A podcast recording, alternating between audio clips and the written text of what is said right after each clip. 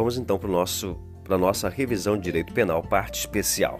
O artigo 150 do Código Penal, crimes contra a liberdade individual. Bom, entrar ou permanecer clandestinamente ou contra a vontade expressa ou tácita de quem de direito é, em casa alheia ou suas dependências, fundamentado no artigo 5 do inciso eh, 11 da Constituição. A casa é asilo inviolável.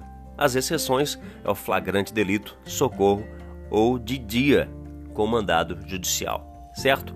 Ou seja, crime instantâneo admite tentativa, sim, entrar admite tentativa, tá?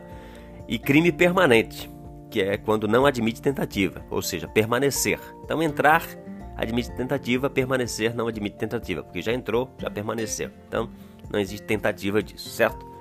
Também procurar sempre visualizar essa característica aqui, tá? Crime instantâneo, a entrada é crime instantâneo. Crime permanente não admite tentativa, tá? Então, crime instant... entrar, crime instantâneo admite tentativa. Permanecer, crime permanente não admite tentativa, tá? É... Se praticar ambos, tá? será tipo misto alternativo. Se entrar e permanecer, aí um crime de tipo misto alternativo. Detenção de 1 a 3 anos ou multa. De 1 a 3 anos ou multa, tá? A casa desabitada.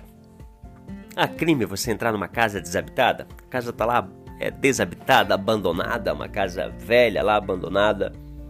Você vai lá e entra naquela casa lá. Não há crime. Tá? Há no senso comum de que a casa está desabitada, está abandonada. Não, não existe uma razão criminal específica para você entrar lá dentro. Não há crime nenhum. Tá bom? Agora, a casa sem moradores presentes. Há crime?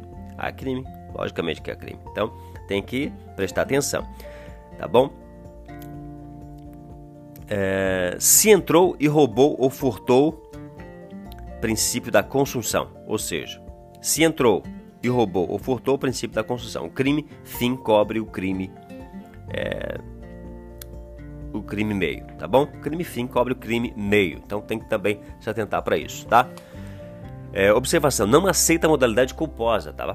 E é de ação pública incondicionada, tá bom? Todos esses crimes de entrar né, na casa, enfim, de alguém, é crime de ação pública incondicionada, tá bom? Se o crime é cometido à noite ou em lugar ermo, que é um lugar, que é um lugar ermo, um lugar deserto, um lugar meio distante da, do, da comunidade em si, tá? ou com violência, arma, ou por duas ou mais pessoas, detenção de seis meses a dois anos. Aí o buraco é mais embaixo, como diz o ditado, tá? Detenção de 6 a 2 anos. Além da pena de violência, claro, tá? Da pena de violência a qual cometer. Aí já vai haver aí um concurso de crime, né? Tá bom? Se foi. É...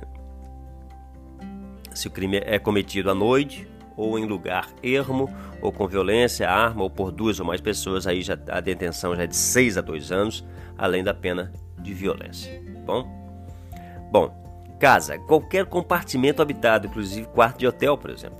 Tá? O escritório, a parte restrita, que não é pública, também é considerado casa.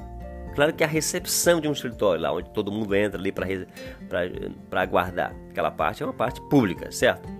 Ali não pode ser considerado casa, mas a parte lá de dentro, interna, né? a sala de um advogado, lá, a parte interna dele, onde é o trabalho dele, não a recepção, ali é o seu asilo inviolável, tá bom?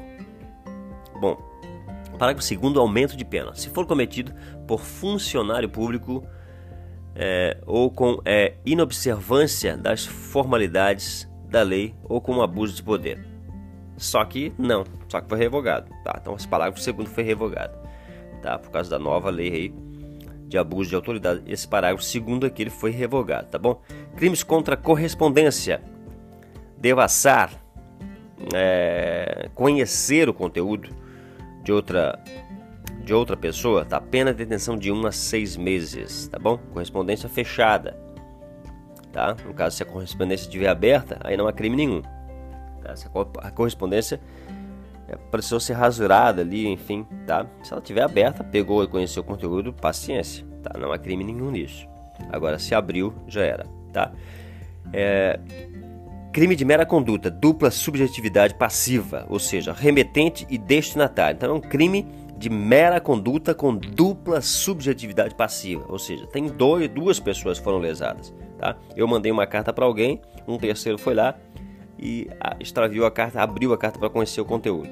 Ou seja, essa pessoa lesou a mim, que fui o remetente, e o destinatário também, que ia receber esse conteúdo que foi, que foi violado, tá? Então cabe, eh, cabe também nesse caso esconder, destruir, não precisa conhecer, simplesmente escondeu também, pena aumentada até a metade se o agente trabalhar no setor postal, por exemplo, como é o caso de Correios, detenção de 1 a 3 anos, que aí a coisa já vai mais para baixo também, tá? Ação incondicionada neste caso, tá bom? Também. No caso de, é, de correspondência comercial, por exemplo, envolvendo chefe funcionário, detenção de 3 meses a 2 anos, somente por representação. Então, somente por representação no caso da correspondência comercial. Aí não é incondicionada, tá? Nos, em todos os demais, repare que é incondicionada. Agora, quando é relacionada à correspondência no ambiente de trabalho, envolvendo o chefe, chegou uma carta para o meu chefe, fui lá e conheci o teor dessa carta e tal, e era uma estratégia de, de marketing diferente que ia ser usada, eu vou lá, peguei essa, essa estratégia e forneci essa estratégia para o concorrente do meu chefe. Precisa de representação, não é incondicionado, tá bom? Porque daí no caso é um crime próprio também, tá? Eu tenho que ter a condição de ser é, funcionário daquela empresa ali, de ter um chefe, algo eh, para caracterizar esse tipo de crime, tá certo? Essa foi a nossa revisão direito penal parte especial.